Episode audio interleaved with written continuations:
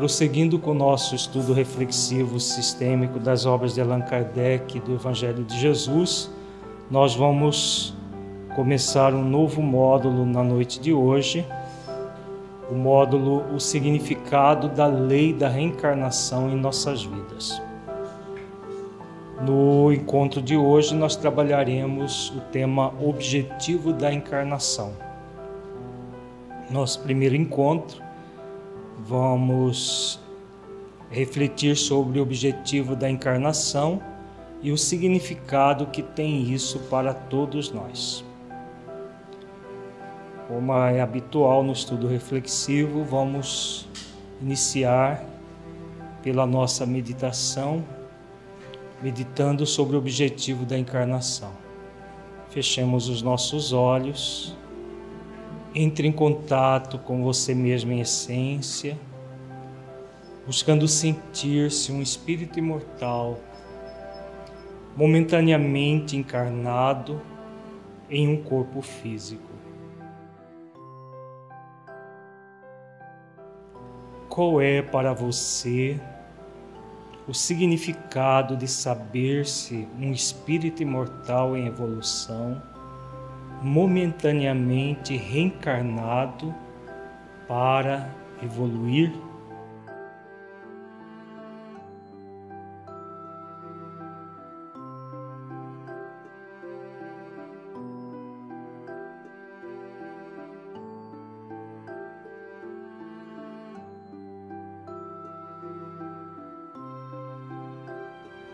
Como você sente essa realidade?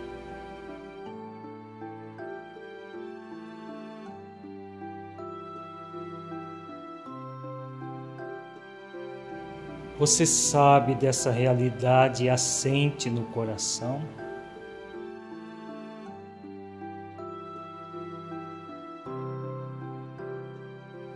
Deixe os seus pensamentos e sentimentos fluírem evitando qualquer mascaramento num processo de auto-engano.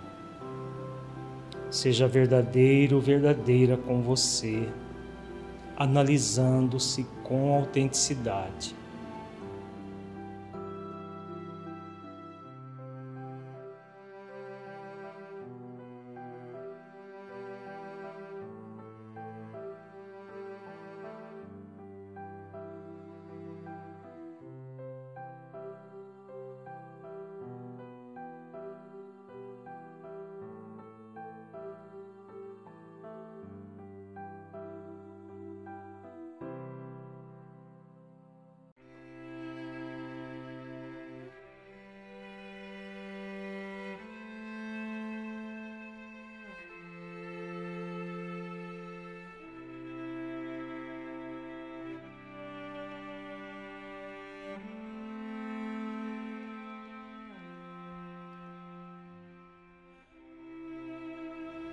Gradualmente vamos retornando ao estado de vigília para a reflexão doutrinária.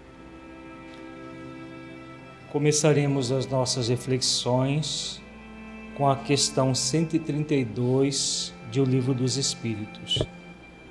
Allan Kardec pergunta diretamente: qual o objetivo da encarnação dos espíritos? Vejamos a resposta.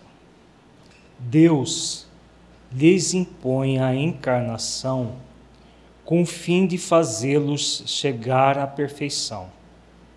Para uns é expiação, para outros, missão. Mas para alcançarem essa perfeição, tem que sofrer todas as vicissitudes da, da existência corporal Nisso é que está a expiação.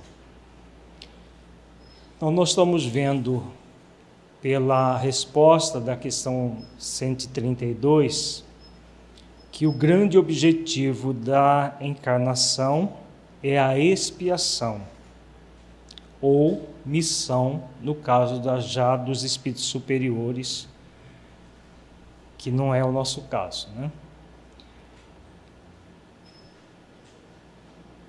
Esse conceito de expiação aqui, na questão 132, é o mesmo conceito que nós estamos acostumados? A, a, o sentido, a acepção da palavra expiação aqui nesta resposta é a mesma?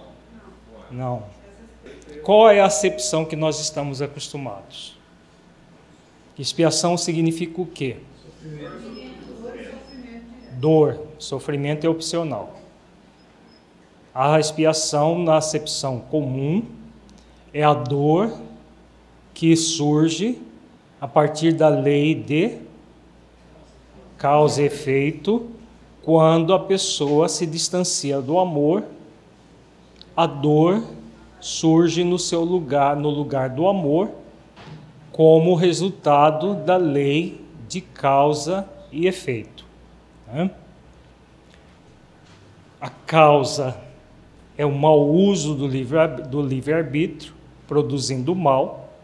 O efeito é esse mal retornando para a pessoa para que ela aprenda a valorizar o bem. Essa é a acepção comum da palavra expiação. É nesse sentido que está aqui nessa resposta. Para uns é expiação, para outros missão. O que, isso, o que é essa expiação aqui? Vamos continuar a, a, até o final da resposta, para ficar mais fácil. Visa ainda outro fim encarnação o de pôr o espírito em condições de suportar a parte que lhe toca na obra da criação. Para executá-la, é que em cada minuto toma o espírito um instrumento de harmonia com a matéria essencial desse mundo, a fim de aí cumprir, daquele ponto de vista, as ordens de Deus. É assim que, concorrendo para a obra geral, ele próprio se adianta. Nós estamos vendo claramente que existem duas acepções da palavra expiação em o livro dos Espíritos. Uma nós já definimos. Qual é a segunda acepção? Sim. E o que, que fala a questão 115? Sim. E essa missão do que trata a questão 115 é a mesma missão que é tratada aqui na 132? Não. Por que não?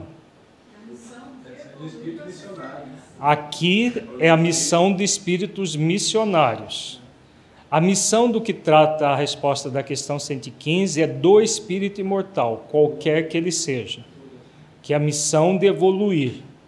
Então, o que é expiação? A expiação do que trata aqui é exatamente a missão que está lá na questão 115. O que, que significa então essa expiação? nesta acepção aqui da questão da, da pergunta 132. Cumprir com os compromissos para a evolução. O que é essa evolução? O que, que é, nós chamamos de evolução? Chegar à perfeição. O que é a perfeição? Não, esse é o meio. Conhecimento das leis é o meio para chegar à perfeição aproximando-nos de Deus, diz a resposta da questão 115. O que é essa perfeição? Hã? Extrair a pureza. Né? Então, a perfeição é o processo, o processo de chegar à perfeição é a purificação do espírito. E o que é a purificação senão a libertação das impurezas da matéria? não é? Nós não vimos no nosso módulo anterior a respeito da imortalidade que o grande compromisso do espírito é gradualmente chegar à perfeição pelo cumprimento das leis divinas, desenvolvendo as virtudes. Vimos inclusive a escala espírita desde a da última é, ordem até a primeira ordem dos espíritos. Vamos lembrar? Primeira ordem qual é? dos espíritos puros. A décima é dos espíritos impuros, né? ou imperfeitos. Então, do impuro ao puro, há todo um trabalho de purificação. Quando se dá essa purificação? durante o período que o espírito está encarnado no corpo. Então, a expiação aqui da questão 132 é diferente da expiação que nós estamos acostumados, que é daqui a pouco a gente vai ver uma resposta que trata desse outro tipo de expiação. Aqui a expiação no sentido de o prefixo ex significa extrair, pia, pureza, ação para extrair a pureza. Então, independe de o espírito estar numa situação de dor ou de prova, pelo amor, tá? Se ele está numa situação de prova, provacional, em que ele é convidado a evoluir pelo amor e ele faz esforços, evolui, ele também está espiando dentro desse contexto aqui. Deu para entender? Se é uma boa pergunta. Um espírito superior que encarna em missão, ele também está nesse conceito colocado aqui, numa expiação? Está ou não? Está. Por quê? ele ainda não é um espírito puro. Então, se ele ainda não é espírito puro, ele está passando por situações de purificação, por experiências de purificação. Então, se ele cumpre a missão, ele evolui e ele pode, ao cumprir uma missão em especial, se tornar um espírito puro. Um espírito como Jesus, ele está em expiação? Por que não? Porque ele já é um espírito puro. Então ele encarnou em uma missão especial.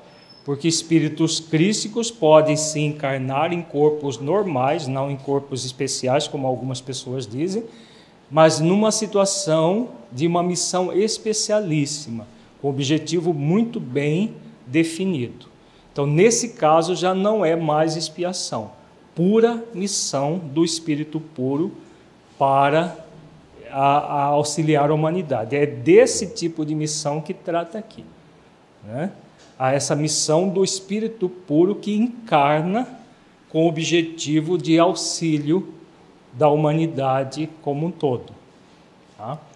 Até o nível de, em que ele ainda não está puro, ele está extraindo a pureza, né? expiação, literalmente, ação para extrair a pureza que o espírito é convidado a fazer. Pergunta aqui: encarnações como de Francisco de Assis, de Buda, pode, nesse conceito aqui, ser considerado expiatória? Sim. Porque elas foram missionárias do ponto de vista de serem espíritos superiores que encarnaram mas ainda expiatória, no sentido de que auxiliar os espíritos, tanto Buda quanto Francisco, a subir um degrau a mais, ou mais do que um degrau, nessa escala evolutiva, aproximando-se da condição de espírito puro. Então, expiar aqui significa extrair a pureza.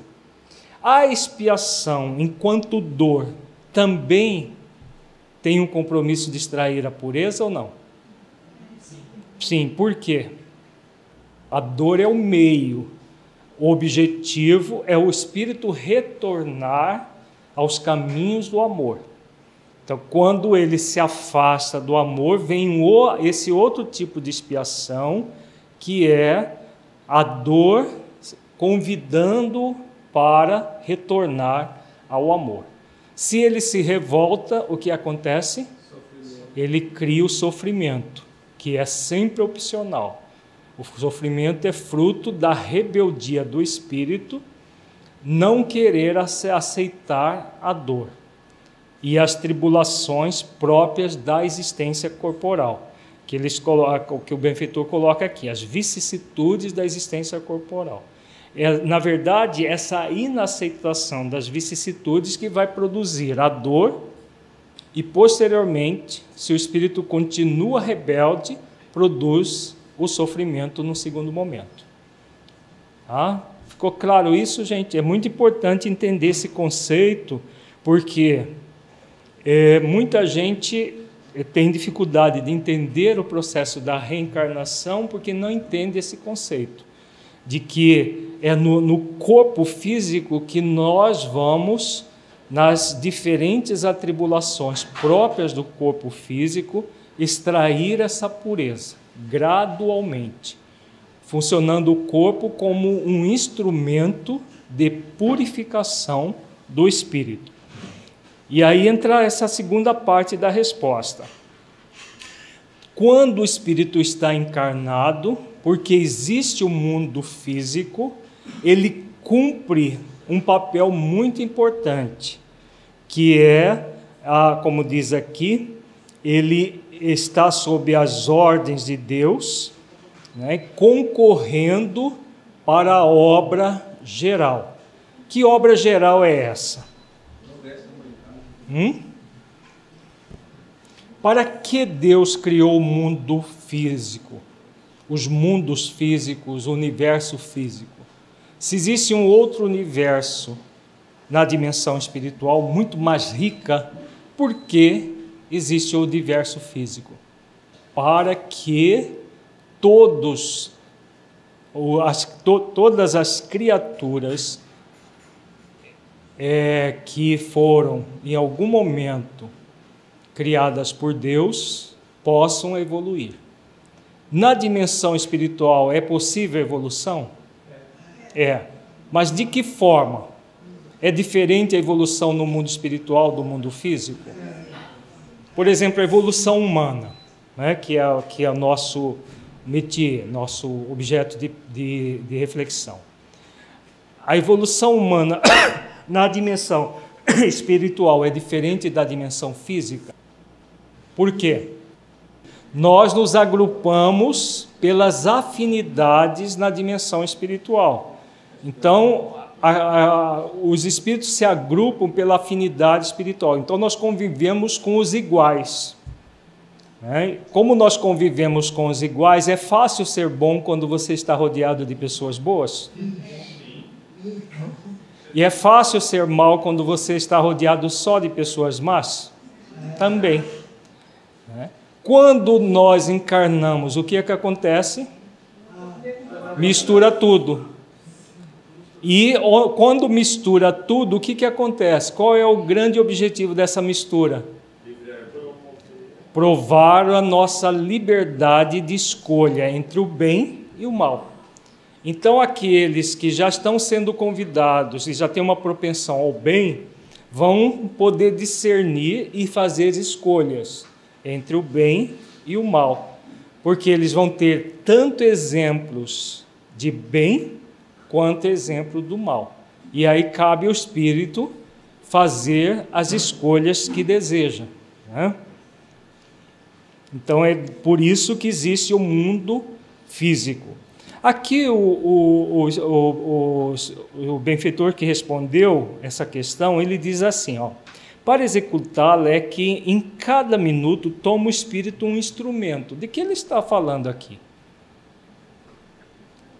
cada minuto é, é, aqui é um símbolo de cada existência. Por quê?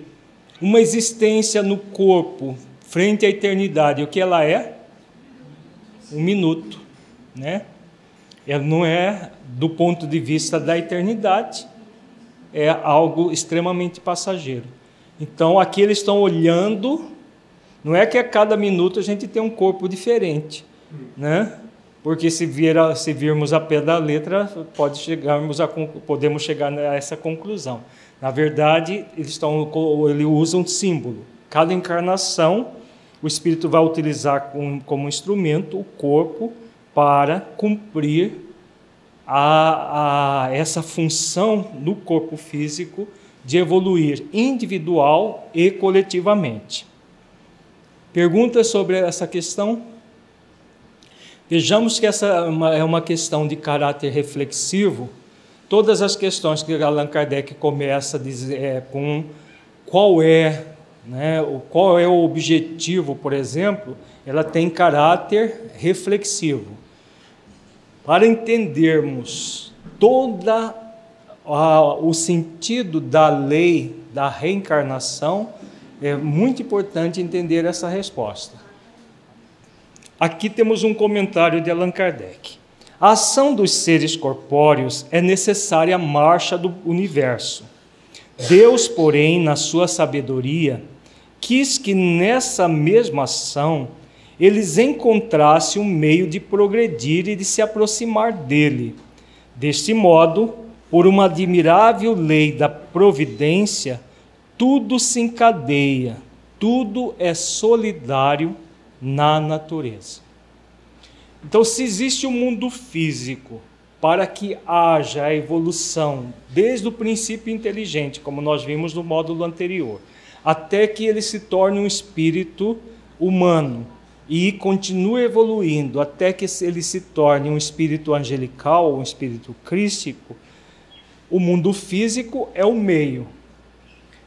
Quando o espírito encarna ou reencarna, ele tem como objetivo exatamente cumprir esses desígnios divinos.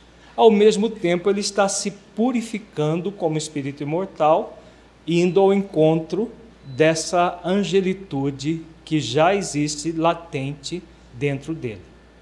Ah, faz sentido isso? Então é o que, que Kardec comenta aqui. Deus, em sua sabedoria, une as duas coisas: a finalidade da, da matéria junto com a purificação do espírito. Porque se o espírito permanecesse, existisse apenas a dimensão espiritual, ele não progrediria dessa maneira, como nos diferentes graus, porque cada, cada ordem se agruparia num determinado nicho do universo e não haveria evolução. Tá? Tudo muito bem pensado, né? por isso que Deus é a suprema inteligência do universo. Vejamos uma parte da questão 540 do Livro dos Espíritos, que tem a ver com o final dessa resposta. É assim que tudo serve, que tudo se encadeia na natureza desde o átomo primitivo até o arcanjo, que também começou pelo átomo. Admirável lei de harmonia que o vosso acanhado espírito ainda não pode apreender em seu conjunto. Então, aqui, aqui fala-se da lei de harmonia, né, em que tudo concorre para a harmonia do universo, desde o átomo primitivo até o arcanjo, né, que começou a sua evolução pelo átomo. Nós estudamos amplamente essa parte da, da, da, da, da pergunta, da resposta da questão 540 no módulo anterior, que nós só estamos recordando. Vamos novamente recordar a questão 115, que tem tudo a ver com esse conteúdo. Como nós já vimos, a questão 115 é uma pergunta tronco. Como é uma pergunta tronco, ela, eu, o raciocínio em termo, a reflexão em torno da questão 115 é muito importante para nós compreendermos várias questões atinentes à nossa própria evolução. Nós já estudamos essa questão no módulo 1, no módulo 2, no módulo 3, no 4 estudamos no quinto e estamos estudando novamente no módulo 6. Por quê? Porque ela é uma questão tronco, como outras questões do livro dos Espíritos, muito importante, porque a questão tronco é ela forma como um tronco de uma árvore. Tem o tronco e aí surgem os vários galhos, cada um né, com numa direção. É o que acontece na questão 115. Então vejamos, dois espíritos uns terão sido criados bons e outros maus. Deus criou todos os espíritos simples e ignorantes, isto é, sem saber. A cada um deu determinada missão, com o fim de esclarecê-los e de os fazer chegar progressivamente à perfeição, pelo conhecimento da verdade, para aproximá-los de si Nesta perfeição é que eles encontram a pura e eterna felicidade. Então, vamos agora fazer um paralelo entre o conceito que acabamos de estudar da expiação com este conceito aqui colocado na resposta da questão 115. A cada um deu determinada missão. Que missão é essa? A missão de se purificar, não é? De evoluir até a pureza espiritual. Então significa o quê? Que essa missão é a mesma Hã? Sim. É o mesmo que, em termos de conceitos, nós estamos estudando conceitos. É a mesma para todo mundo. É a mesma expiação dessa questão 132. Aquela expiação na, na, naquele sentido que nós acabamos de ver, né? que é a extrair a pureza. Então, qual é a missão de todo espírito imortal até alcançar a pureza, submeter-se à expiação, extraindo a pureza a cada existência, por isso chegar progressivamente, não é de uma hora para outra, o progresso vai se dar de uma forma gradual, contínua, né, pelo conhecimento da verdade para aproximá-los de si. Então, que conhecimento da verdade é esse? As leis divinas presentes na própria consciência. E aí a felicidade é consequente a esse processo. Agora vamos adiante. Então, é, para a gente entender as questões dos conceitos, só recapitulando. Acabamos, acabamos de ver que existem duas acepções de expiação. Expiação no sentido de extrair a pureza, passando pelas várias encarnações provacionais em que o espírito vai evoluindo gradualmente. Existe a expiação no sentido de que quando o espírito envereda pelo caminho do mal, ele, pela lei de causa e efeito, recebe de volta o mal praticado para aprender a valorizar o bem. Né? Qualquer que seja a, a, a, a condição, seja da, da primeira expiação, seja da segunda, o que vai acontecer com o espírito? Ele é convidado gradualmente a evoluir. Agora, qual é a diferença de uma evolução para a outra? Vamos continuar aqui que a gente vai perceber. Na segunda parte da resposta tem a diferença. Passando pelas provas que Deus lhes impõe, é que os espíritos adquirem aquele conhecimento. Uns aceitam submisso essas provas e chegam mais depressa à meta que lhes foi assinada. Outros só a suportam murmurando, e pela falta que desse modo incorrem, permanecem afastados da perfeição e da prometida felicidade. Então, o que eles acabaram de dizer aqui? As duas formas de espiar. Né? A expiação, que é a, extrair, a extração da pureza pelas provações, em que o espírito ignorante trilha o caminho do bem. Isso pode acontecer? Pode. Né? Ele pode, desde o princípio, trilhar o caminho do bem né? e não enveredar pelo caminho do mal. Significa que ele vai evoluir sem passar por outro tipo de expiação, que é a expiação da dor. Essa é para quem? Para os que murmuram. Ó, nós aí, né? Outros só a suportam murmurando. O que é murmurar? Revoltar-se contra Deus, contra as leis divinas, contra Deus. Todas as vezes que nós nos revoltamos, que, que vai acontecer?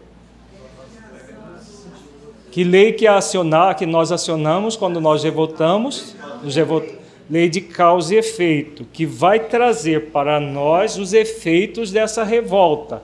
Faz sentido? Ao trazer para nós os efeitos dessa revolta, o que, que nós vamos ficar? O que, que vai acontecer? Vamos ficar afastados da perfeição e da prometida felicidade. Quem é que não quer ser feliz aqui? Tem alguém que não quer ser feliz? A gente interna lá no Adalto agora. Numa vaga? A gente arranja. Para o doido que não quer ser feliz, a gente arranja. Então, a pessoa, no, todo mundo deseja a felicidade, todo mundo quer ser feliz. Só que a felicidade não é dádiva, né? Ela é o quê? Uma conquista. Então, é a conquista, só podemos conquistar a felicidade de que forma? Cumprindo as leis divinas. Então, quando o espírito se revolta, o que ele vai fazer?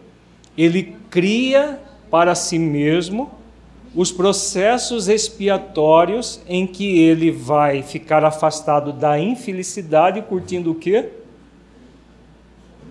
Curtindo a dor, e se ele for mais rebelde ainda, curtindo o sofrimento. Até que ele aprenda a humildar o seu orgulho e amansar sua rebeldia. Faz sentido? Pergunta: então as leis divinas existem para que nós expiemos nesse conceito amplo de expiação? Sim, porque elas existem em nossa consciência para que nós possamos amá-las e cumpri-las. Quando nós amamos e cumprimos, nós chegamos mais rápido à pura e eterna felicidade, porque nós aceitamos submissos, nós nos submetemos à missão a missão do espírito mortal, que é devoluir até a perfeição. Quando nós nos insurgimos, nos, é, é, nos insurgirmos contra as leis divinas, aí nós entramos num processo expiatório da dor ou do sofrimento opcional. Vejamos agora a questão 133. Então nós fizemos, nós vimos a 132, fomos, voltamos lá na 115 e agora vamos para a 133. Sem, tem necessidade de encarnação os espíritos que desde o princípio seguiram o caminho do bem? Então aquilo que nós vimos agora há pouco. É possível o espírito só é, seguir o caminho do bem? Sim. É, a gente não sabe muito bem como é isso, porque nós não, não somos desse time. Então, como nós não somos desse time, a gente não sabe, acha até esquisito, né? Mas como? Porque nós fomos do outro time, dos que se insurgiram. Então, é, agora Kardec pergunta se eles precisam encarnar. Se eles seguiram o caminho do bem, então de repente eles já não viraram espíritos é, puros de uma hora para outra? Vamos ver a resposta. Todos são criados simples e ignorantes e se instruem nas lutas e tribulações da vida corporal.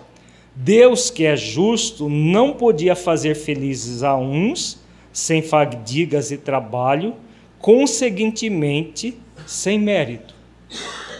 Independente de seguir o bem ou o caminho do mal, todos vão passar pelas várias ordens até chegar a primeira ordem dos espíritos puros. Por quê? Porque existem as dádivas e as conquistas. A evolução é dádiva ou é uma conquista? É uma conquista. É o que eles colocam aqui. Deus, é, que é justo, não podia fazer felizes a uns sem conquistar essa felicidade. Né? E, e outros passar por todo o esforço para chegar lá. Então é conquista para todos. O que, que vai diferenciar uma situação da outra? O tempo que vai durar para chegar à felicidade, não é? Nós acabamos de ver a questão 115. Os que aceitam submissos vão chegar mais rápido. Os que murmuram vão ficar afastados da prometida felicidade. Pergunta: essa fadiga aqui é cansaço? Não, fadiga aqui significa o, o, a vida do corpo. Estar no corpo para o espírito representa um, um momento de fadiga ou não? Sim. Só o fato de carregar um corpo né, já é para o espírito que, que é, é, é livre, pode estar onde ele quiser né? Então, isso é fatigante, não no sentido de que gera cansaço. Cansaço é para os preguiçosos, né? Os preguiçosos ficam cansados com qualquer coisa. mas os operosos, mas é, é, gera fadiga. Fadiga e trabalho é o esforço que o espírito faz para evoluir. Continuemos aqui. Vejamos da questão A. Esse Kardec é muito inteligente, né? Então ele vai cercando os espíritos de todo jeito. Vejamos a 133A. Mas então, de que serve aos espíritos terem seguido o caminho do bem, se isso não os isenta dos sofrimentos da vida corporal? Então, se ele, seguindo o caminho do bem, ele vai precisar encarnar várias vezes, milhares de vezes, até chegar à, à perfeição, de que adianta então seguir o caminho do bem? É? É uma pergunta que é bem lógica, né? Vejamos aqui a resposta. Chego mais depressa ao fim. Demais, as aflições da vida são muitas vezes a consequência da imperfeição do espírito. Quanto menos imperfeições, tanto menos tormentos. Aquele que não é invejoso, nem ciumento, nem avaro, nem ambicioso, não sofrerá as torturas que se originam desses defeitos. Olha que, que resposta fantástica, né? Porque aqueles que enveredam pelo caminho do bem passa pelas agruras que nós passamos? Não. Ele passa pelo corpo. Mas se ele nunca experimentou esses tormentos, como a inveja, o ciúme, a avareza, a ambição, eles não passam por essas tormentas. Já que como nós que já passamos por tudo isso, às vezes ainda continuamos passando, né? O que, que acontece? Nós vamos sofrer as consequências desse tipo de é, sentimento egóico, da inveja, do ciúme, da avareza, da ambição e outros mais. Então, quando o espírito ele faz esforços no bem, ele se poupa, ele não se poupa da encarnação, porque ela é necessária mas ele se poupa de muitas atribulações que é fruto do que? Do mau uso do livre-arbítrio. Se ele usou bem o livre-arbítrio, ele vai sofrer? Não, ele vai passar pela experiência corporal, mas não vai sofrer. O sofrimento é fruto do mau uso do livre-arbítrio. Para nós é meio esquisito, né, a gente entender isso aí porque nós, como a gente acabou de falar, somos do time dos que murmuraram em muito tempo. Né? E, dependendo do jeitão nosso, podemos até continuar murmurando. Né? o espírito que envereda pelo caminho do bem é aquele, aquele aluno estudioso que estuda antes da, das provas, faz todos os exercícios, e aí chega na prova, ele está muito tranquilo, ele passa com muita naturalidade. Já o, o, o aluno preguiçoso é aquele que murmura. E aí o que, que ele fica? Ele fica ali o tempo todo cabulando aula, ele fica é, é, deixando para estudar no, no, no, meia hora antes da prova, fazendo uma série de coisas. Vai fazer o que, vai acontecer o que com ele? Vai reprovar, fica de recuperação, né? É, passa por muitas agruras até aprender só que a única diferença é que a escola é limitada e as existências corporais nós vamos tê-las tantas quanto for necessária até que haja aprovação final. Né? E na escola podemos até ser jubilados, né? expulsos da escola, né? mas como analogia é muito interessante. Pergunta muito interessante. Então, esses espíritos que enveredaram pelo caminho do bem, eles não corromperam os instintos? Exatamente. Então eles seguiram um caminho que passou pelo instinto, passou por todo o processo é, de, de, de purificação do próprio ego, mas sem enveredar por uma perversão das paixões. Não houve perversão. Os que murmuram perverte os instintos e as próprias paixões, que são os sentimentos egóicos. Tá? uma pergunta do caso de Lívia, que não encarnou mais depois daquela época. E, e o Públio Lentulus reencarnou várias vezes e está encarnado novamente. Significa que ela já se tornou espírito puro? Creio que não. Mas um espírito superior, muito próximo da pureza, que não precisa encarnar num planeta de expiações e provas. Né? E aí ela está aguardando o espírito afim dela para que vá para outras, outros níveis de evolução. Então, para que, que um espírito desse, dessa estirpe encarna num planeta de expiações e provas? Só numa missão especial. Então, ela não precisa mais. Mas se, se precisasse dela de uma missão especial, ela viria, né? como outros espíritos vieram. Né? Agora, na regeneração do planeta, muito provavelmente ela deve reencarnar. Né? Para concluir a sua purificação. Né? Oi. Pergunta: se esse espírito que não murmura também necessita desenvolver o saber, o sentir, o vivenciar a verdade? Sim como todos. Né? Então a evolução se dá em muitos níveis.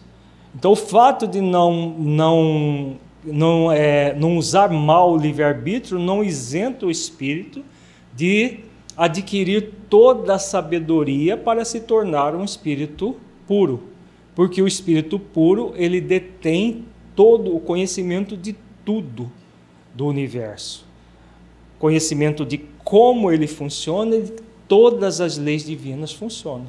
Então, independente dele seguir o caminho do bem sempre ou ter passado pelo mal, ele vai é, vai necessitar de múltiplas experiências até alcançar isso, esse caminho. A diferença é que os que enveredaram por, para o mal, pelo mal, vão passar por muito mais existências, até superar o mal para depois começar o caminho do bem que eles não fizeram. Se no caso dos espíritos mais evoluídos, eles encarnariam na Terra em expiação, é, no sentido amplo, ou em missão, na verdade, se ele ainda não é um espírito puro, toda encarnação serve de expiação.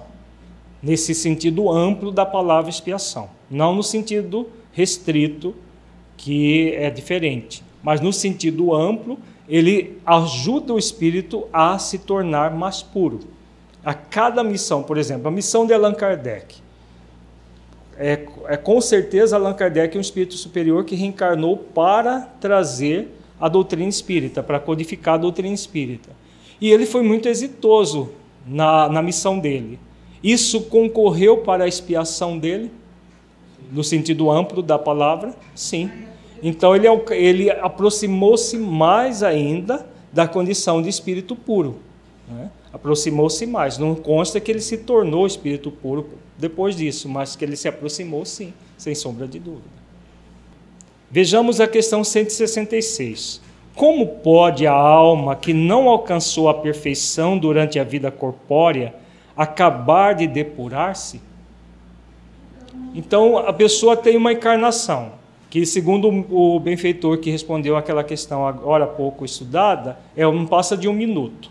Então, a pessoa que teve essa encarnação não conseguiu a perfeição, o que, que vai acontecer com ela? Vai reencarnar tantas vezes quanto for necessária, né? Vamos ver a resposta? Sofrendo a prova de uma nova existência. Né? Só isso. É, simples. Estão sofrendo a prova de uma nova existência para alcançar a depuração. Agora vejamos a questão A. Como realiza essa nova existência? Será pela sua transformação como espírito? Vejamos que Kardec vai fechando o cerco aqui para entendimento. Depurando-se a alma, indubitavelmente experimenta uma transformação mas para isso é necessário, para isso necessário, necessária lhe é a prova da vida corporal. Então, aquilo que nós acabamos de ver. Então, na vida corporal é que vai haver aquela transformação pelos, pelas atribulações próprias da vida corporal. Se ah, entra ah, nessa preparação, ah, se entra nessa questão, a preparação do espírito para que ele não vá à falência na, na encarnação, sim. A preparação acontece. Né? Vai depender do espírito as suas escolhas entre o bem ou continuar murmurando, seguindo pelo caminho do mal. mas sempre ele vai ser muito preparado. Inclusive no próprio espírito, nós já vimos essa questão no módulo anterior, que o espírito na, nas primeiras encarnações ele é quase que tutelado por Deus e por outros espíritos. E os benfeitores falam que ele, ele é como se é, faz com uma criancinha. Então, ele envereda pelo caminho do mal depois que ele já vai caminhando por si mesmo. Os benfeitores são categóricos de dizer que nessa fase ele não envereda pelo caminho do mal. Porque muita gente fala, mas como que o homem primitivo vai saber escolher entre o mal e o bem? Né? Isso nós vimos também no, no módulo passado, é porque ele é tutelado enquanto ele não tem discernimento. Na hora que ele começa a adquirir discernimento, aí ele vai fazer as livres escolhas. É nesse momento que ele pode enveredar pelo caminho do mal. É, quando ele adquire é, inteligência suficiente para fazer as escolhas, ele é deixado mais livre. E é somente nesse momento que ele pode escolher a opção do mal. Sempre para o bem. Imagina um espírito superior direcionando para o sentido contrário. É, nós vimos isso na, na interferência dos espíritos em nossas vidas. Quando é que o espírito é, come, é envereda pelo caminho do mal, quando ele, pelo discernimento, começa a fazer escolhas e aí ele segue as sugestões de outros espíritos imperfeitos. Vejamos a, a 166b. A alma passa então por muitas existências corporais? Sim, todos contamos muitas existências. Os que dizem o contrário pretende manter-vos na ignorância em que eles próprios se encontram. Esse é o desejo deles. Então, todos aqueles que pregam que não existe a reencarnação são ignorantes e querem que outras pessoas continuem ignorantes. Por isso pregam isso. Né? Parece resultar desse princípio a questão C agora. Parece resultar desse princípio que a alma, depois de haver deixado um corpo, toma outro, então que reencarna em novo corpo. É assim que se deve entender. Kardec não estava satisfeito, porque eles falaram que ele encarna várias vezes. Agora, é, mas é trocando de corpo mesmo que acontece isso? Vejamos a resposta. Evidentemente. oh? Porque, na verdade, Kardec não quer dizer que ele não, não, não entendesse as coisas. É porque ele estava pensando nas pessoas que têm é, uma, uma faltinha um pouco de inteligência, então ele pega todo mundo. Aquele que, que é arguto e que percebe na primeira resposta, até aquele que ainda fica duvidando. Né? E aqui fica claro, né? é um corpo após o outro. Vejamos a questão 167. Qual o fim objetivado com a reencarnação? Resposta: expiação, melhoria progressiva da humanidade. Sem isto, onde a justiça? Então, esse conceito de, de, de, de expiação é estrito ou é amplo? Hã? Amplo. Aqui eles estão falando novamente da extração da pureza, independente do espírito ter escolhido o caminho do mal ou do bem. Né? Independente, todos vão passar por essa expiação que é extrair a pureza. Não pela outro tipo de expiação, que é só aqueles que enveredam pelo caminho do mal. Vejamos a questão que fala sobre isso a questão 262A. Quando o espírito goza do livre-arbítrio, a escolha da existência corporal dependerá sempre exclusivamente de sua vontade, ou essa existência lhe pode ser imposta como expiação pela vontade de Deus. Essa expiação aqui é a mesma outra expiação que acabamos de ver? Não. Essa é a expiação no sentido estrito.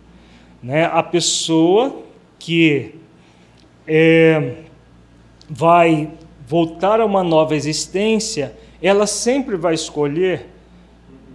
Se a pessoa escolher, pressupõe o quê? de, por parte dessa pessoa? Discernimento e. Não, o, o discernimento é o, o uso do livre-arbítrio. E mérito. Porque para fazer escolhas da existência não é necessário mérito. Então, é nesse sentido que devemos ver a pessoa ela sempre terá mérito para fazer as escolhas, só tem mérito aquele que está enveredando pelo caminho do bem, seguindo as leis divinas. Então vejamos, Deus sabe esperar, não apressa a expiação. Todavia, pode impor certa existência a um espírito, quando este, pela sua inferioridade ou má vontade, não se mostra apto a compreender o que lhe seria mais útil.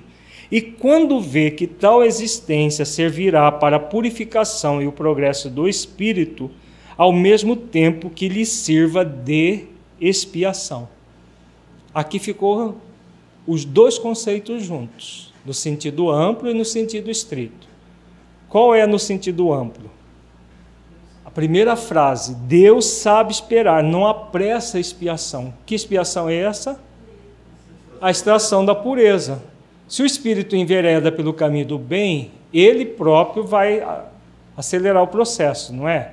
Se ele envereda pelo caminho do mal, ele retarda o processo da expiação, da, da extração da pureza.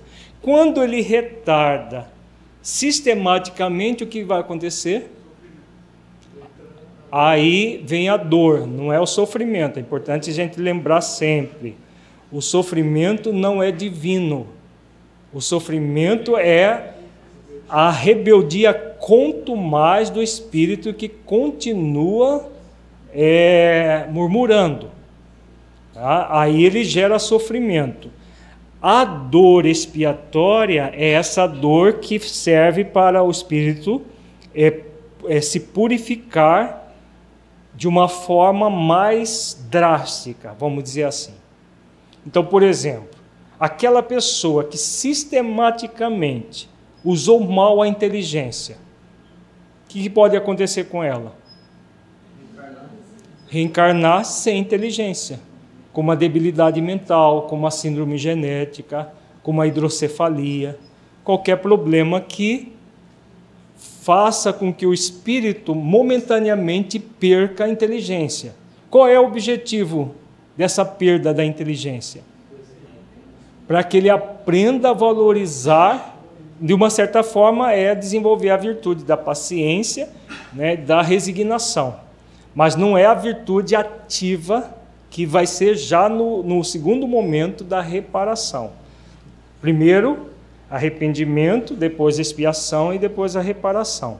Então, é esse momento da expiação em que ele aprende na falta a valorizar aquilo que ele não valorizou amorosamente. Né?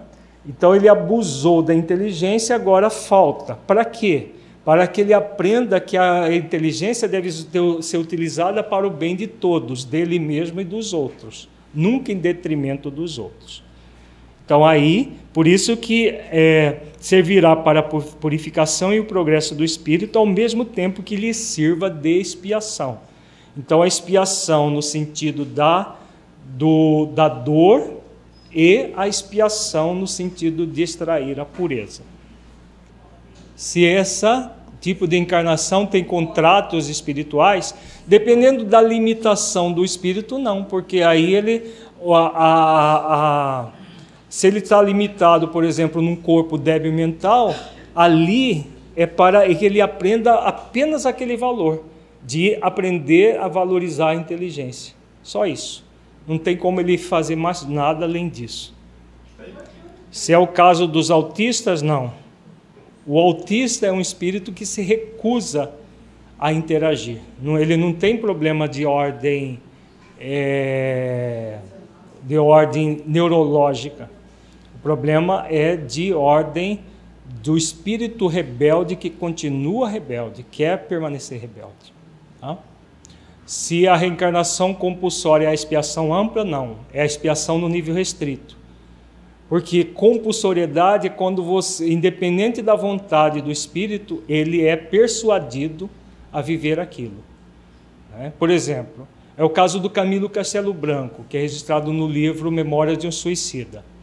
Ele foi ah, é, um inquisidor que acabou concorrendo para a cegueira de um rival. Tá.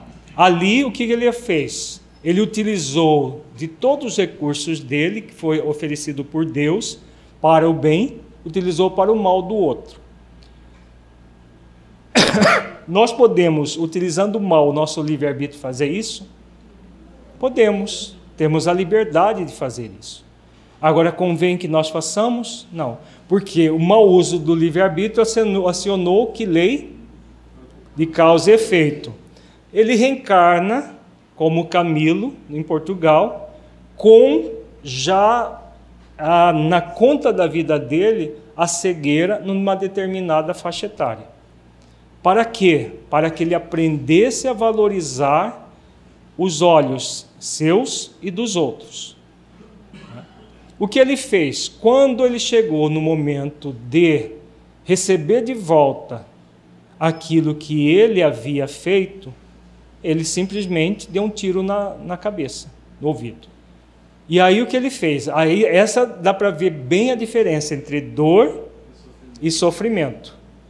A cegueira era uma dor expiatória, que se ele recebesse mais humildade no seu orgulho, com mais resignação, e visse ali a justiça divina, mesmo com esquecimento do passado, mas a intuição, a pessoa sempre, se ela escutar a consciência, ela vai ver que ali tem um motivo justo.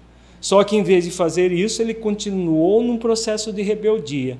Nessa rebeldia, aí ele envereda pela, pelo sofrimento que é sempre opcional, porque ele, ele entra no mecanismo que já não é mais divino, porque é o espírito é extremamente rebelde, fugindo dele mesmo, tentando fugir, melhor dizendo, tentando fugir dele mesmo. Aí o que vai acontecer? Ele só não pode fugir de uma lei. Qual? Não? A lei de causa e efeito. Quando ele ele suicida, no caso, ele fugiu de qual lei? Ele tentou fugir. Hã? Lei de amor, justiça e caridade. Ele agiu com desamor, com injustiça e com descaridade com ele mesmo e com todos aqueles que o amavam, que, que havia, os amigos e tudo mais. Então, como ele agiu, ele, ele contrariou frontalmente a lei de amor, justiça e caridade, por não querer amar a lei do trabalho, a lei do progresso e outras leis. Aí o que, que vai acontecer? A de causa e efeito, como é uma lei para. Qual que é o objetivo da lei de causa e efeito? Nos proteger de nós mesmos. O espírito, quando ele envereda por esse sofrimento acerbo, fruto dele mau uso do seu livre-arbítrio, o que, que ele faz? Para que serve? Para que, que Deus permite? O sofrimento não faz parte das leis divinas, é o mau uso, mas Deus permite, não permite?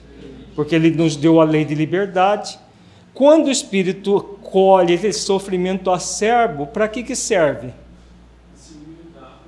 Para que ele possa humildar o orgulho e amansar a rebeldia.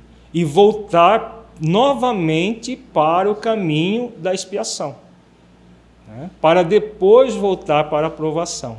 A expiação no sentido estrito, né, para depois, numa outra existência, porque ele re, reencarnaria, voltaria à cegueira, fora as mutilações, as sequelas do próprio corpo, para depois, numa outra existência, reparar espírito que não tem um contrato espiritual significa que ele não tenha também o amparo dos benfeitores? Não, ele vai ter o amparo de acordo com a sua necessidade.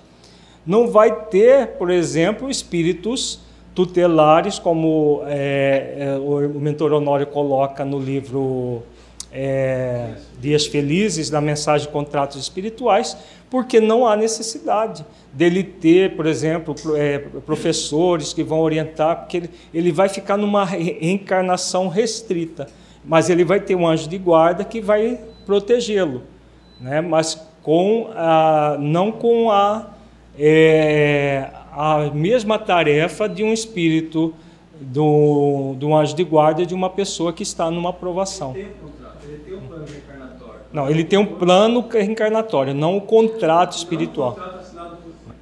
É, o espírito nessa condição, Nestor falar, é como se alguém o representasse. Na verdade, é alguém que vai ficar auxiliando o espírito, mas vai depender dele expiar ou não.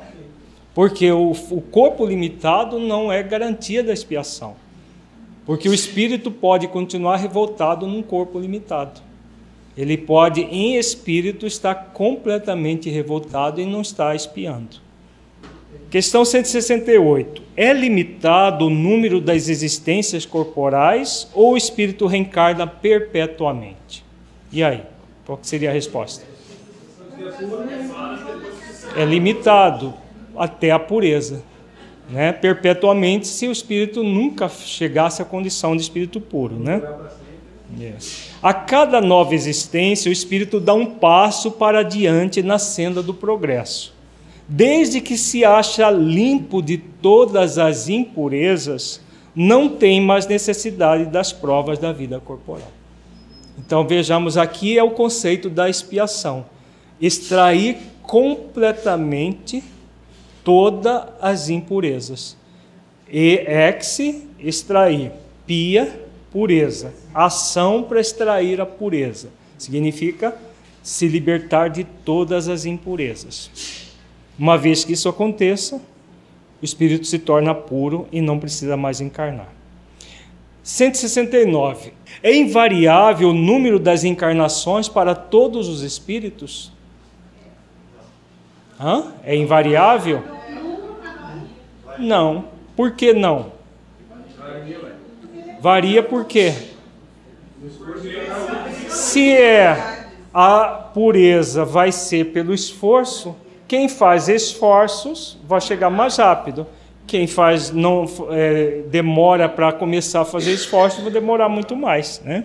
É óbvio. Então vejamos aqui. Não, aquele que caminha depressa a muitas provas se forra.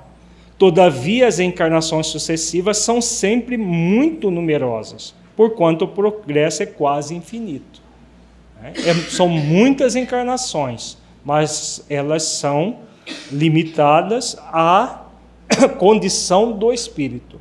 Quanto mais esforço, menos encarnações. Quanto menos esforços, mais encarnações. Questão 170. O que fica sendo o espírito depois da sua última encarnação? Espírito puro. Espírito bem-aventurado. Puro espírito. É a condição de Jesus. Agora vejamos do Evangelho, capítulo 4, item 5. Um texto, é, um texto do, do próprio Evangelho de Jesus, que Allan Kardec reproduz, e um outro texto que São Luís faz, é, coloca alguma, uma resposta muito interessante, que tem tudo a ver com o que nós estudamos. Oi. Onde que o Espírito puro vai morar? Você assistiu o módulo passado? Nós estudamos isso no módulo passado o Espírito puro habita os mundos é, dos espíritos puros, são os sóis. Tá? Os sóis são os, os, os, mundos que não são habitados por espíritos corpo, é, no corpo, são habitados apenas por espíritos fora do corpo. Os espíritos crísticos e os seus auxiliares espíritos superiores. Vejamos aqui é, uma, é um encontro de Jesus com Nicodemos, que Allan Kardec reproduz em, no capítulo 4, item 5 do Evangelho segundo o Espiritismo. Ora, entre os fariseus havia um homem chamado Nicodemos, senador dos judeus, que veio à noite ter com Jesus e lhe disse: Mestre, sabemos que vieste da parte de Deus para nos instruir como um doutor, porquanto ninguém poderia fazer os milagres que fazes, se Deus não estivesse com ele. Jesus lhe respondeu: Jesus lhe respondeu: Em verdade, em verdade, digo-te, ninguém pode ver o reino de Deus se não nascer de novo. Disse-lhe Nicodemos: Como pode nascer um homem já velho? Pode tornar a entrar no ventre de sua mãe para nascer segunda vez? É. Então ele entendeu ao pé da letra, né? Nascer de novo, então ele vai entrar de novo no ventre da mãe e nascer de novo. Retorquiu-lhe Jesus: Em verdade, em verdade digo-te: se um homem não renasce da água e do espírito, não pode entrar no reino de Deus. O que é nascido da carne é carne, o que é nascido do espírito é espírito. Essa passagem é uma passagem de um encontro terapêutico de Jesus com Nicodemos que é mal interpretada. Né? Aqui, os que não aceitam a ideia da reencarnação interpretam como sendo a água do batismo gerando o novo nascimento da pessoa simbolicamente para é liberada dos pecados anteriores. Mas, na verdade, de que Jesus está falando aqui? Em verdade, em verdade digo, se o homem não renasce da água e do espírito. O que é renascer da água? E do espírito. O processo reencarnatório. Porque nós não nascemos dentro de uma bolsa de água que nós somos gerados a partir de duas gotículas de água, praticamente, porque uma célula ovo, juntamente com o espermatozoide, tem quase que 95% mais ou menos de água. E elas, essas duas gotículas de água se unem, forma um, um corpo né, que é um zigoto, que depois vai se formar o feto, e que fica onde? Dentro de uma bolsa de água, que é o, o líquido amniótico. A criança recém-nascida, você sabe quantos por cento de água ela tem? Um adulto tem 70% de água. A recém-nascido, o recém-nascido tem quanto? 90% de água.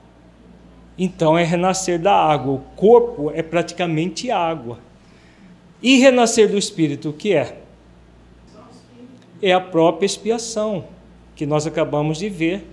É quando o espírito, utilizando do corpo, expia, extrai a pureza, se tornando a cada existência um espírito melhor. Ele não está aí desenvolvendo o reino de Deus dentro dele? Exatamente isso. Não te admires de que eu te haja dito ser preciso que nasças de novo. O Espírito sopra onde quer e ouves a sua voz, mas não sabe de onde vem ele, nem para onde vai. O mesmo se dá com todo homem que é nascido do Espírito. E aí, o que Jesus fala aqui, gente? Esses dois espíritos aqui têm a mesma acepção? Não. Por que não?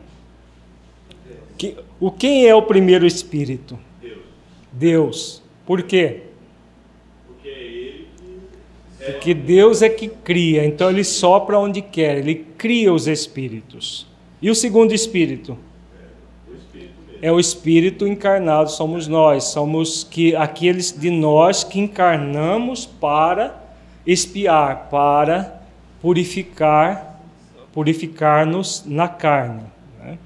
Então, Deus cria os espíritos, né? podemos dizer, o Espírito de Deus cria os espíritos para evoluírem no corpo físico. Por que, que Jesus não falou de forma mais clara e falou de forma simbólica? Segundo o mentor Honório, é o seguinte: ele, numa, é, ele na, no livro, no nosso livro Parábolas Terapêuticas, ele escreveu uma, uma mensagem para colocar no prefá, como prefácio do livro. Jesus, ele escreveu para a eternidade, não para o momento da humanidade. Se eles falasse de uma forma simplista ou mesmo simples, muitos do seu, da, dos seus ensinamentos ficariam perdidos, porque serviriam apenas para aquela época que a humanidade estava ainda engatinhando na inteligência, na capacidade, a psicologia praticamente não, não nem existia, a própria filosofia era muito rudimentar. Então ele precisaria de falar de, de forma realmente simplista. E aí você fica, duraria as suas palavras um, dois séculos, três séculos no máximo. Como o espírito crístico ele tem uma visão de futuro completamente diferente da nossa, Jesus falou para a eternidade. Tanto é que as palavras dele são conhecidas como palavras de vida eterna. Significa o quê? Que para aquele momento as pessoas entendiam de acordo com as suas capacidades, de, de, do seu nível evolutivo, uns mais, outros menos. Mas que com o passar do tempo, essas mesmas pessoas retornando ao corpo iriam no futuro entender muito mais e aquelas, os ensinamentos dele não seriam perdidos jamais, como tem acontecido. Então, hoje, com o avanço das ciências, da própria psicologia, o que acontece? Nós conseguimos entender com muito mais eficiência aquilo que nós não entendíamos, porque são os mesmos espíritos que vêm reencarnando e vêm amadurecendo. Se ele tivesse falado só para a humanidade naquela época, hoje o seu evangelho estaria completamente ultrapassado.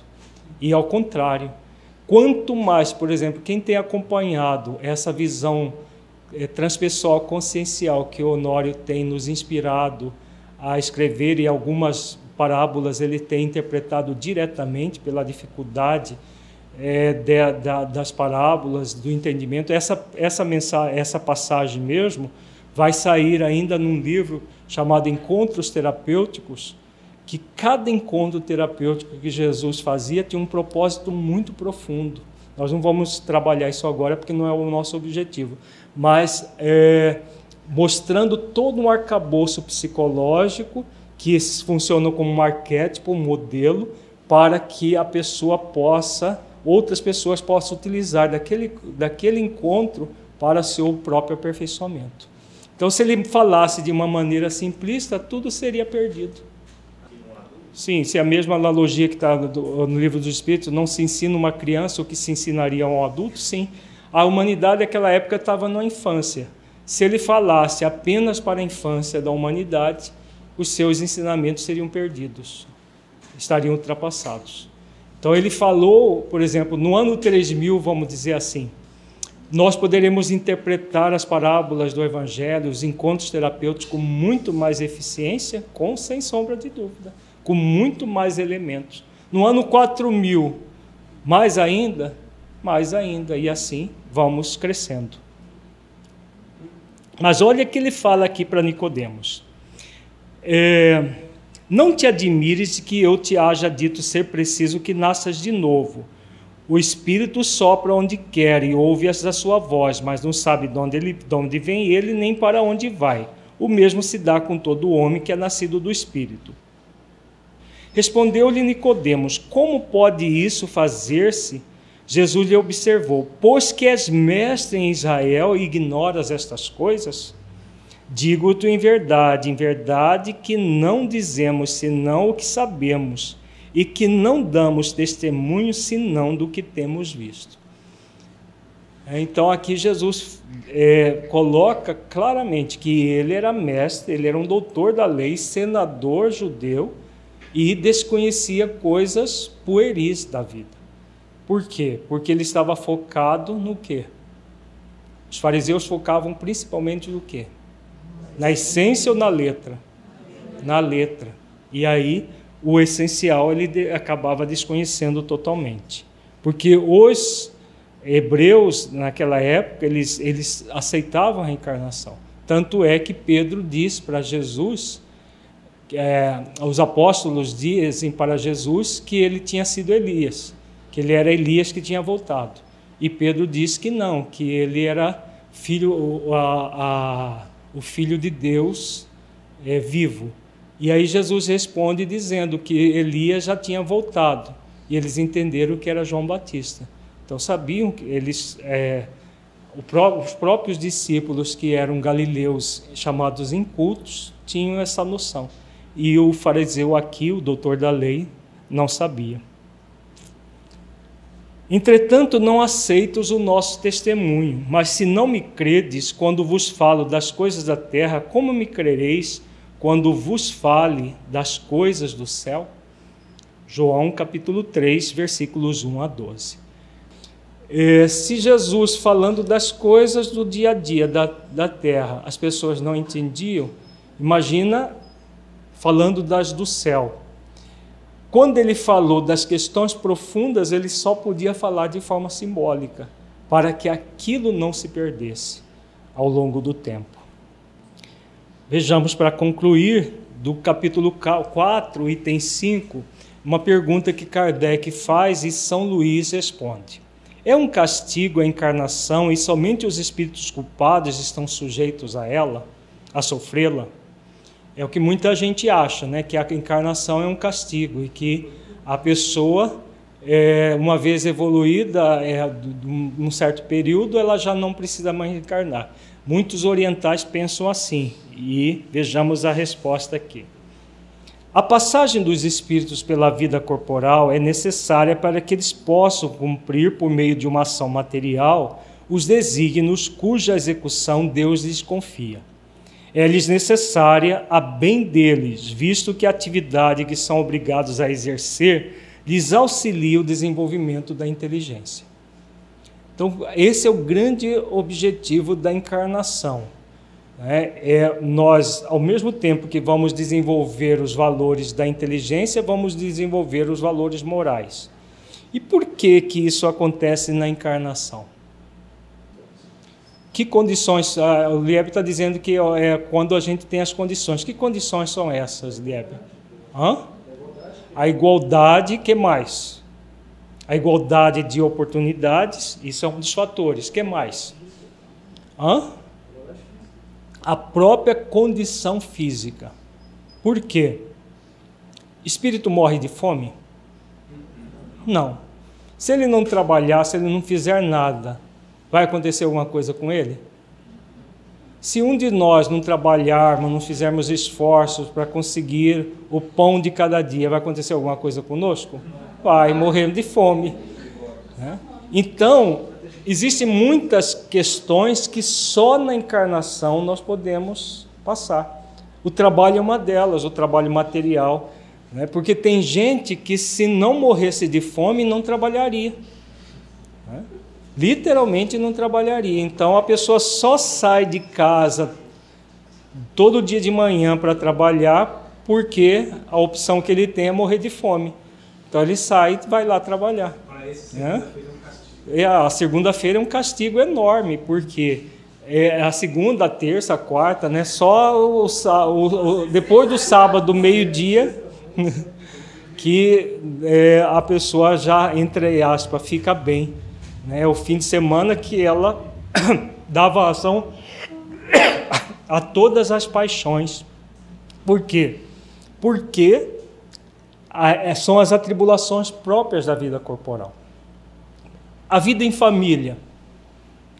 É possível a vida em família da forma como nós temos no corpo físico, no mundo espiritual?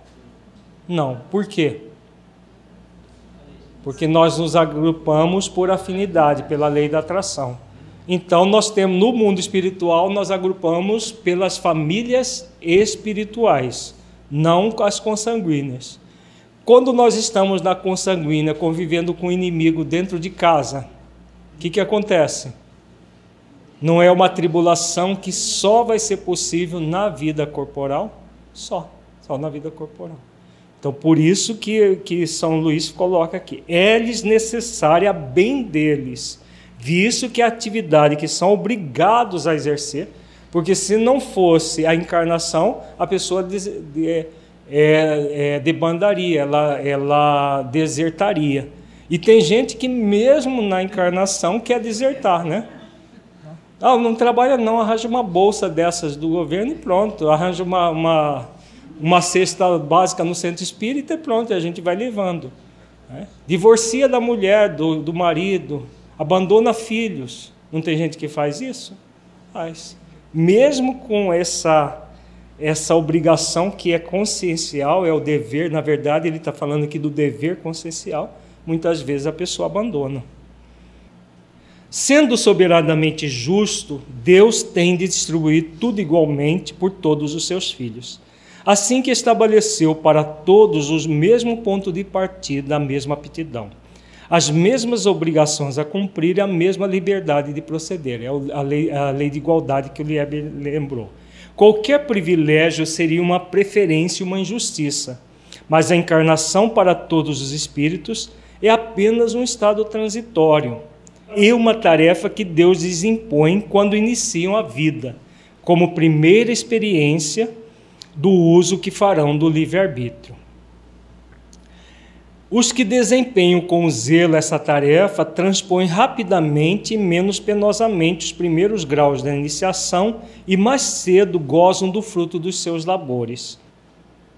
Os que, ao contrário, usam mal da liberdade que Deus lhes concede, retardam a sua marcha, e tal seja a obstinação que demonstram, pode prolongar indefinidamente a necessidade da reencarnação, e é quando se torna um castigo. Aqui é a questão do murmúrio, lá da questão 115, e da submissão. Os que se submetem vão chegar mais rápido à felicidade. Os que murmuram entram num processo de castigo. É castigo divino? A própria pessoa entra nas atribulações, e aí aquilo que está lá no livro dos Espíritos. O ciumento o próprio ciúme é um castigo para ele. Mas foi Deus que criou? Não, ele próprio pelo mau uso do seu livre-arbítrio. Uma comparação vulgar fará se compreenda melhor essa diferença. O escolar não chega aos estudos superiores da ciência senão depois de haver percorrido a série de, das classes que até lá o conduzirão. Essas classes, qualquer que seja o trabalho que exijam, são um meio de o estudante alcançar o fim e não um castigo que se lhe inflige. Se ele é esforçado, abrevia o caminho no qual então menos espinhos encontra.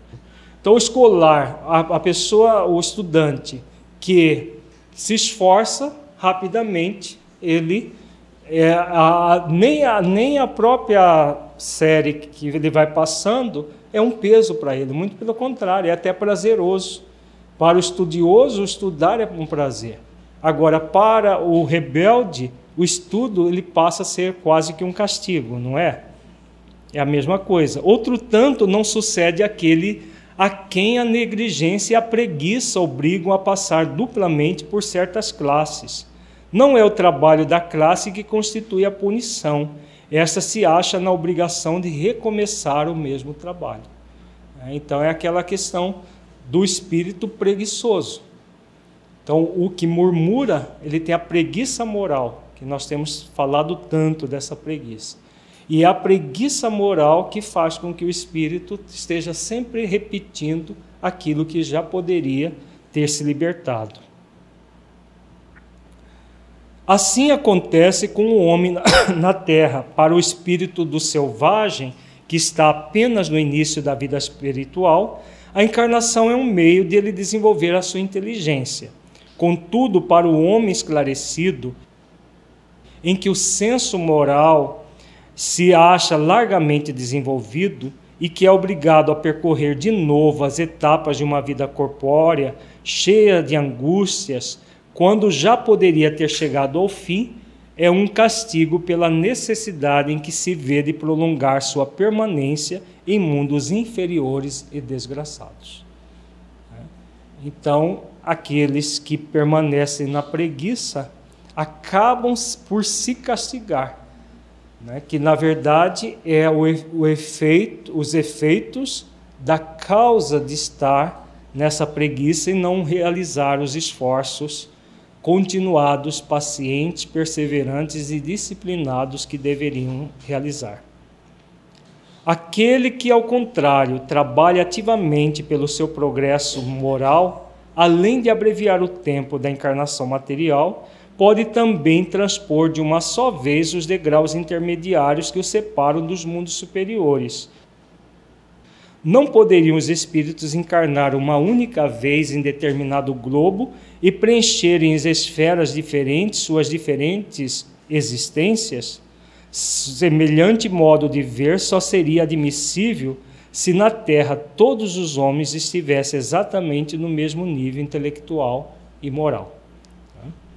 Então, isso, na verdade, não ocorre, como nós vimos lá no Livro dos Espíritos. As diferenças que há entre eles, desde o selvagem ao homem civilizado, mostram quais os degraus que tem de subir. A encarnação, aliás, precisa, precisa ter um fim útil. Ora, qual seria o das encarnações efêmeras das crianças que morrem em eternidade? Teriam sofrido sem proveito para si nem para outrem? Deus, cujas leis todas são soberanamente sábias, nada faz de inútil.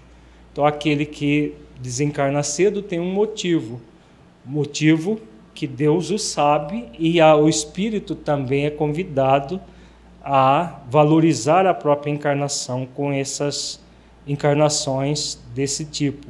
Pela reencarnação no mesmo globo, quis ele que os mesmos espíritos, pondo-se novamente em contato, tivessem sejo de reparar seus danos recíprocos.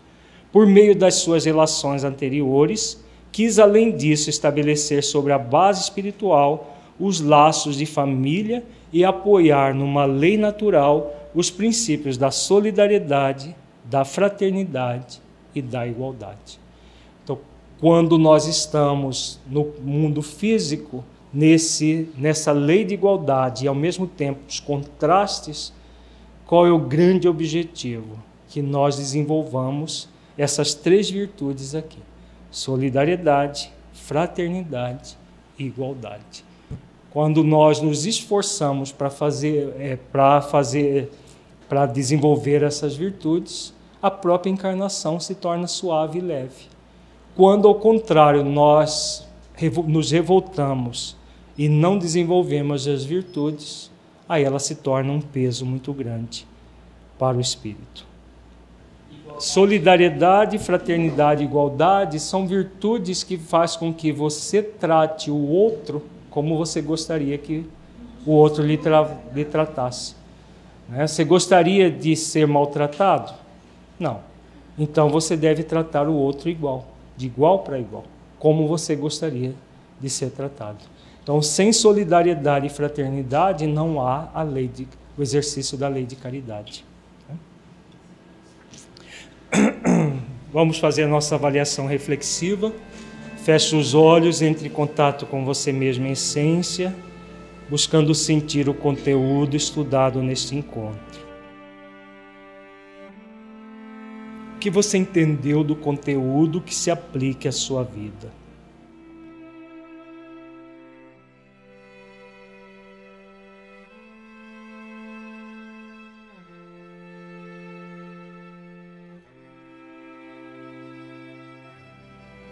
Conteúdo estudado mudou a forma como você entende o objetivo da reencarnação? Caso positivo, que mudança foi essa?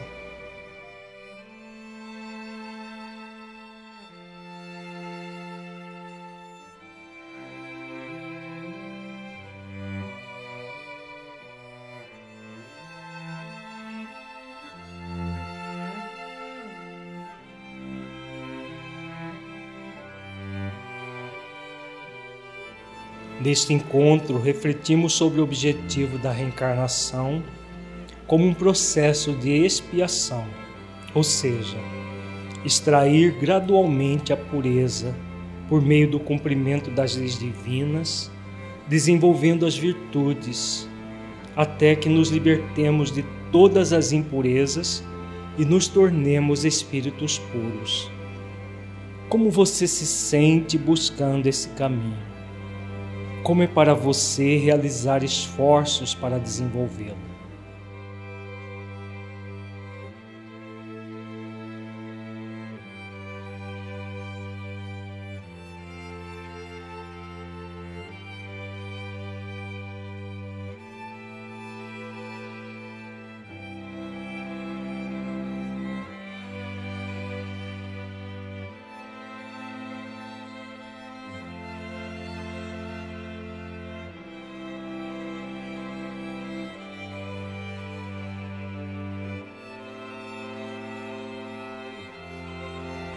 Você sente a sua vida aplicando o conteúdo estudado? Você sente que ele pode melhorar a sua vida em sua busca de autotransformação e nas suas atividades na prática do bem?